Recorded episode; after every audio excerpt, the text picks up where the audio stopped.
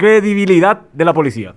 El comisario general Luis Arias recibió el acuerdo del Senado para llegar al máximo grado en la Policía Nacional. Esto implica que Arias, de comisario general director, pasará a ser comisario general comandante. En la exposición de motivos, particularmente llamó la atención lo señalado por la senadora oficialista Lilian Samaniego, quien tras sumar su apoyo indicó que Textualmente, en caso de ser confirmado, el comisario va a tener el gran desafío de recuperar la credibilidad ciudadana que se ha perdido si realiza actividades concretas con idoneidad y compromiso ubicando en cargos de relevancia a los mejores hombres y mujeres que no tengan antecedentes. Ahí se cierran las comillas y sigo comentando. Dos cuestiones que se deben analizar a partir de las palabras de la senadora. ¿A qué se refiere con que la institución policial ha perdido credibilidad? El presidente Mario Aldo Benítez toleraba una cúpula policial que colocaba a hombres y mujeres con antecedentes Analicemos lo primero. Desde la caída de la dictadura, la policía lucha para lograr la credibilidad. Nunca la tuvo del todo. El daño que le hizo el estronismo al colocarlo como un órgano represor hasta ahora se siente. La policía tuvo y tiene buenos y malos momentos en esta ya larga transición a la democracia. Hay gente que cree en la policía y hasta acude a ella para solucionar sus conflictos. Hay quienes directamente no confían en esta institución. Lo segundo manifestado por la legisladora es una denuncia de que la policía estaba gobernada por personas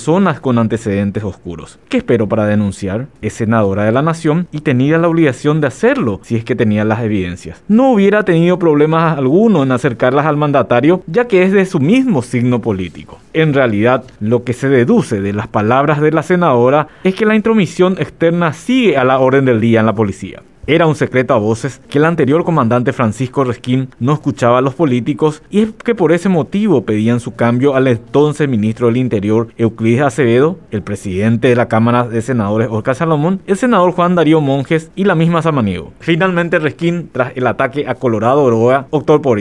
Paradójicamente, Lilian Samaniego habla de una policía que recupera su credibilidad en el momento en que los asaltos arrecian en el país, incluido el que costó la vida a un joven dirigente deportivo Ñu, que acababa de zafar de COVID. Luis Arias es un policía de mucha experiencia, es abogado y es de familia policial. Nos preguntamos cuán independiente podrá ser en sus funciones. ¿Logrará soportar los pedidos de los políticos? Es ahí donde hablamos de credibilidad de una policía que debe estar al servicio de todos. Hay excelentes agentes, pero si no se los deja trabajar, no sirve de nada. En realidad, si la policía no tiene credibilidad, es por culpa de una clase política que se cree dueña de la institución y pervierte los fines de la seguridad. Es la misma clase que alienta a los agentes a desviarse de sus nobles fines para escalar a cambio del servicio que se presta al caudillo. Abrigamos la esperanza de que Arias logre llevar adelante a la policía y zafe esta tormenta que representa la inseguridad que, a la par de la pandemia, azota a la ciudadanía pero no podemos dejar de expresar nuestras dudas sobre hasta qué punto esta cúpula policial podrá servir a la ciudadanía bajo un indisimulado condicionamiento político del cual son responsables los mismos de siempre.